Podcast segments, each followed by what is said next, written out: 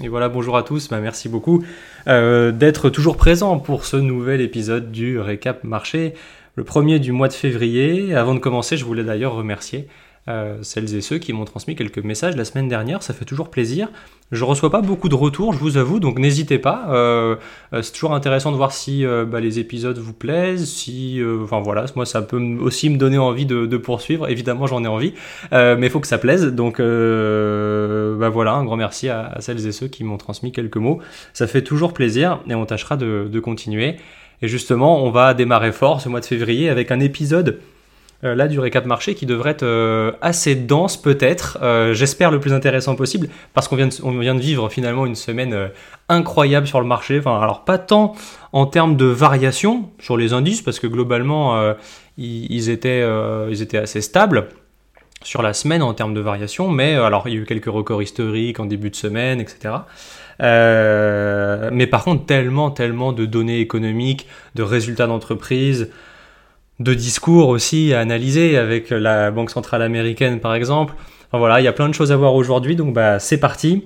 Euh, et je vous propose de commencer avec euh, certainement ce qui était le plus attendu. Alors, pas forcément, ça n'allait pas forcément créer de surprise, mais quand même, c'était assez attendu par les investisseurs, surtout sur le discours, avec la réunion de la Banque centrale américaine, de la Fed et donc du discours de Jérôme Powell, son président. Et là, c'est hyper intéressant euh, ce qui s'est passé à ce moment-là parce que euh, Jérôme Powell, là, a quand même tenu un discours un peu plus euh, mesuré sur les baisses de taux. Alors, il a complètement éteint l'espoir d'avoir des baisses de taux au mois de mars. C'était ce qu'anticipaient les investisseurs. Alors, bon, un peu moins récemment, mais quand même, c'est à, la base, c'était ça. Hein. Il y a quelques mois de ça, on, se disait, à 80, pour 90% des investisseurs, les taux allaient commencer à baisser en mars. Et puis finalement, entre-temps, bah, on a eu des données économiques plutôt solides. On a eu des données sur l'inflation qui étaient quand même aussi globalement bonnes. Hein. L'inflation a continué de redescendre aux, États-Unis. Euh, mais là, on a senti dans ce discours-là qu'en fait, il n'était pas pressé. Jérôme Powell n'est pas pressé de baisser les taux euh, parce qu'il disait qu'il avait besoin d'avoir un peu plus de confiance euh, sur le fait que l'inflation continue de redescendre, de confiance sur le fait que le marché de l'emploi eh bien, continue véritablement de se détendre un petit peu. Alors on va voir que c'est absolument pas le cas. Et c'est ça qui est incroyable. J'attendais justement 14h30. J'enregistre ce podcast le vendredi à 14h30 pour aujourd'hui. J'ai pris une demi-journée de congé, je vous avoue. Euh, et j'attendais avant de le commencer d'avoir ces chiffres sur le rapport sur l'emploi qui sont incroyables, mais on va, on va y revenir juste après. Et donc simplement dans ce discours, en fait moi ce qui m'étonne, c'est que là on sent qu'il a besoin de confiance, on sent qu'il est il est pas pressé et c'est normal, c'est complètement normal, euh, parce que les données économiques bah, finalement montrent que l'économie tient. Donc pour l'instant, bon, on va pas se précipiter et prendre le risque de baisser les taux et de voir l'inflation repartir, alors que pour l'instant les économies sont en croissance, enfin aux États-Unis en tout cas. Donc, euh, alors moi, ce qui, en fait, ce qui me surprend le plus, c'est pourquoi finalement au mois de décembre euh, bah, avoir fait un discours, enfin avoir tenu un discours euh, hyper accommodant en se disant que les taux allaient baisser prochainement, etc., que c'était quand même, voilà, ils en avaient discuté. Et en fait, là, il nous explique la semaine dernière donc que bah, finalement les taux ne sont même pas un sujet et que au sein du comité de la, Fed, pour, les avis sont très partagés et que c'est presque même pas un sujet pour l'instant. Donc voilà, est-ce qu'il n'y a pas eu après, c'est mon avis, mais est-ce qu'il n'y a pas eu une petite erreur de communication sur le mois de décembre? Parce que je rappelle que c'est quand même ce discours du mois de décembre qui a fait prolonger la forte progression des marchés. Euh, donc après euh, les points bas qu'on avait touchés euh, donc fin octobre, il y avait eu le Proche-Orient, etc., pas mal de choses, et puis les marchés étaient bien repartis. Jérôme Powell au mois de décembre cormait une couche en disant que les taux pourraient baisser prochainement. Alors là, les marchés s'envolent et puis bah, on fait une super fin d'année. Mais donc en fait, c'est pas le cas. Et donc là, au, final, bon, les investisseurs se retrouvent un peu déçus, mais je pense qu'ils sont un peu partagés parce qu'ils se disent, ok, euh, il veut pas se presser. Donc ça, c'est plutôt embêtant, on va dire. Euh, mais d'un côté, quand on voit les données économiques aux États-Unis, 3,3% de croissance au quatrième trimestre, ça tient, ça tient super bien. Donc en fait, les investisseurs se disent bon bah on, voilà, on est partagé entre bah, des anticipations qui, n'ont pas été réalisées et puis finalement une économie qui tient, donc bah, pas lieu de partir des marchés actions, je dirais. Tant qu'on a de la croissance, c'est souvent, en tout cas le plus souvent, euh, profitable aux actions. Donc euh, voilà, euh, on va avoir les, pour les prochaines réunions, on va voir les prochaines données économiques. Pour ce qui est de la Banque Centrale Européenne, les investisseurs attendent plutôt des baisses de taux donc au mois d'avril, même si globalement Christine Lagarde, donc la présidente de la BCE, disait que ça serait plutôt juin. On va voir. Euh, mais là, à aujourd'hui, si on regarde les, ce que pensent les investisseurs, aux États-Unis, c'est des baisses de taux au mois de mai et au mois d'avril pour la Banque Centrale Européenne. Euh, maintenant, euh, alors se posera la question aussi à un moment de combien de baisses de taux. Ça, on n'y est pas du tout. Il faut déjà qu'on en ait une première. Et puis après, ça va dépendre des données économiques. Parce que je pense, sincèrement, que euh, après je me trompe peut-être, mais je, pense qu'à une certaine partie de l'année, le, côté inflation sera plus un problème, ça sera plus vraiment regardé, on sera peut-être pas forcément trop loin de l'objectif, je pense que la croissance, l'emploi, la croissance, à un moment reprendra le dessus, parce que ça fait quand même deux ans qu'on parle d'inflation, euh, avec parfois des données économiques qui étaient pas bonnes, euh, mais qui sont bien interprétées, etc. Enfin, c'était pas hyper intuitif. Peut-être qu'on va retrouver une forme de normalité aussi sur le marché, avec des données économiques qui vont reprendre un peu le dessus en parlant de données économiques. Juste un point sur la zone euro. On avait euh, évidemment euh, donc euh, bah, les quelques données d'activité pour le mois de janvier, donc qui sont globalement en repli, mais un peu moins pire, je dirais, que ce qu'on a connu. Donc ça fait quand même deux mois au global là qu'on est retombé dans une phase de contraction pour l'économie européenne, mais on sent que ça se redresse un petit peu. Donc plutôt sympa, avec justement une baisse de l'inflation euh, donc en, zone euro pour le mois de janvier à 2,8%. Euh, donc un peu au-dessus de l'objectif, en sachant que je rappelle, la Banque Centrale Européenne, elle va regarder les données d'inflation sous-jacentes. C'est une mesure de l'inflation où on enlève les prix de l'alimentaire et de l'énergie, et là on est encore à 3,3%. Pour faire le lien, donc la récession est évitée, ça, faut quand même que je le précise, c'est exceptionnel, donc il pas toujours pas, ça fait deux ans qu'on nous parle de guerre et de récession, on n'en a toujours pas, alors des guerres malheureusement on en a, mais toujours pas de récession euh, d'un point de vue économique, et la zone euro termine l'année 2023 à plus 0,5%, c'est plutôt, euh, plutôt bien, on va voir si ça tient sur, euh, sur cette année, mais en fait, imaginez sur la même semaine, on vous dit il n'y a pas de récession en zone euro, et que l'inflation baisse, bah, continue de baisser ça doit vous faire penser peut-être à ce que j'en parle souvent, mais ce scénario euh, d'atterrissage en douceur, ce scénario parfait, qui aujourd'hui est vraiment euh, euh, pricé, qui est anticipé en fait par les investisseurs sur les marchés.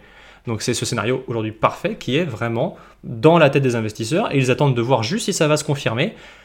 Le problème, c'est que si les, taux ne baissent pas suffisamment vite, ça pourrait contrarier un petit peu eh bien, leur scénario. Voilà, donc on va, on va voir et puis je vous tiendrai au courant bien sûr euh, pour tout ça. Euh, je reviens simplement juste, on va s'attarder un petit peu quand même sur justement ces euh, données donc du rapport sur l'emploi qui sont absolument incroyables parce qu'en fait c'est toujours des surprises. en fait on a eu en une semaine une surprise sur la croissance sur la croissance américaine, là à nouveau sur le marché de l'emploi. Alors je rappelle le marché de l'emploi c'est donc sur une semaine vous avez pas mal de données. Donc ça il y a un petit avant-goût le jeudi avec euh, des... Donc là, on va mesurer les offres d'emploi disponibles dans l'économie. Donc on peut imaginer hein, que plus il y a d'offres d'emploi disponibles, bah, plus c'est que les entreprises veulent embaucher. Donc là déjà jeudi, ça commençait fort, où les offres d'emploi disponibles étaient supérieures aux attentes. Euh, plus de 9 millions, je crois, on doit être à peu près ça, un tout petit peu plus de 9 millions euh, donc d'offres d'emploi disponibles. Et puis le vendredi, là il y a beaucoup plus de données avec le taux de chômage, les créations d'emplois, et le salaire horaire. Et alors ça c'est important parce que ça fait le lien où justement où je vous disais que Jérôme Powell aux États-Unis donc attend plus de confiance sur la baisse de l'inflation, il attend des signaux un peu plus clairs. C'est d'ailleurs le cas pour la Banque centrale européenne. Christine Lagarde attend également des signaux clairs et surtout sur la croissance des salaires. Donc c'est ça le problème aujourd'hui, c'est que là le salaire, on, ça s'appelle le salaire horaire, hein, donc on, mesure la variation de, de, de, la croissance des salaires. Voilà, elle est à 4,5% euh, aux États-Unis. Donc en, janvier, mais donc pris en fait en, rythme annuel, c'est énorme. on était à 4,3, on, on s'attendait à ce que ça baisse un peu à 4,1, et en fait non, ça continue de remonter. Et ça, c'est absolument euh, fou parce que c'est typiquement ce que veulent pas euh, les banques centrales. C'est typiquement pour ça qu'ils ne veulent pas baisser l'inflation trop tôt parce que bah, vous me voyez venir, croissance des salaires veut dire globalement maintien du pouvoir d'achat et donc maintien de la consommation qui pourrait entretenir justement la demande et euh, la hausse des prix, donc, donc l'inflation. Et, c'est typiquement ce que ne veulent pas les, les, banques centrales. Les créations d'emplois, tenez-vous bien, on, en avait eu 333 000 le mois précédent. C'était déjà énorme. Hein. On en attendait là 187 000, on en a 353 000. Donc c'est encore une surprise incroyable. D'ailleurs, je viens de voir la notification comme quoi les marchés euh, baissaient après cette euh, information, mais pas plus que ça au final. Euh, éventuellement, éventuellement, à voir à l'ouverture américaine. J'en reparlerai éventuellement dans la newsletter, mais effectivement, c'est pour moi ce genre de données là. En fait, c'est les investisseurs vont encore être hyper partagés. C'est hyper positif pour l'économie. Maintenant, là, les, banques centrales, à mon sens, ont toutes les cartes en main euh, bah, pour ne pas se précipiter à baisser les taux. Euh, le taux de chômage également, il est resté stable à 3,7%. On l'attendait légèrement euh, en augmentation à 3,8% et ça n'est encore pas le cas du tout. Donc voilà, globalement, une économie américaine qui tient extrêmement bien. J'ai trouvé quand même un, graphique assez intéressant euh, pour nuancer un peu mes propos. Euh, c'est un, graphique qui reprend, si vous voulez, les, prévisions, enfin les, révisions de bénéfices des entreprises du S&P 500, donc le principal, euh, principal indice américain, quand même très représentatif puisqu'il est composé de 500 entreprises. Et dedans, vous avez les 7 magnifiques, bien sûr, donc qui portent aujourd'hui quand même l'indice. C'est marrant parce qu'en fait, si vous prenez le S&P euh, euh, donc 493, on attend des bénéfices globalement qui devraient être révisés à la baisse d'à peu près 10%, 10 à 15% selon les secteurs. Vous prenez les 7 magnifiques, on attend plus que 4%. Et en fait, donc ça montre bien que sur, cette, sur 90% de l'indice, plus de 90% de l'indice, on attend quand même un ralentissement de la croissance des bénéfices sur, sur donc, 2024, euh, sauf pour un tout petit nombre de valeurs qui pourraient donc euh, eh bien, continuer de porter le marché. On l'a vu d'ailleurs euh, donc avec les GAFAM où globalement les résultats ont été plutôt bons, il y a eu quelques accidents, mais ça reste, excellent. Alors des fois c'est un peu compliqué de comprendre la réaction des investisseurs parce qu'on a des fois des résultats qui sont quand même très bons, parfois supérieurs aux attentes. Il suffit d'avoir quelques perspectives, un poil prudentes et euh, tout de suite voilà, il peut y avoir une surréaction, mais ça reste des résultats absolument, euh, exceptionnels. Voilà, donc maintenant qu'attendre justement de la semaine, euh, donc de cette semaine? Et ça va commencer donc aux États-Unis avec euh, le l'indice PMI euh, non manufacturier. Donc là, c'est un, indicateur qui est plutôt orienté sur le secteur des services aux États-Unis. Euh, pour jauger en fait le niveau d'activité. Donc pour le mois de janvier, on l'attend à nouveau en expansion, encore plus que le mois précédent. Donc là, qui enfin voilà, un indicateur qui devrait marquer à nouveau un rebond et montrer la bonne tenue de l'économie. On va avoir l'inflation chinoise qui sera surveillé. Il semblerait que ça reparte un petit peu. On va dire il y a des frémissements en Chine de, de, relance économique. Le gouvernement, pour le coup, euh, est en train de, pallier justement à ce manque d'activité économique en annonçant la semaine dernière hein, un plan de relance de 280 euh, milliards de dollars.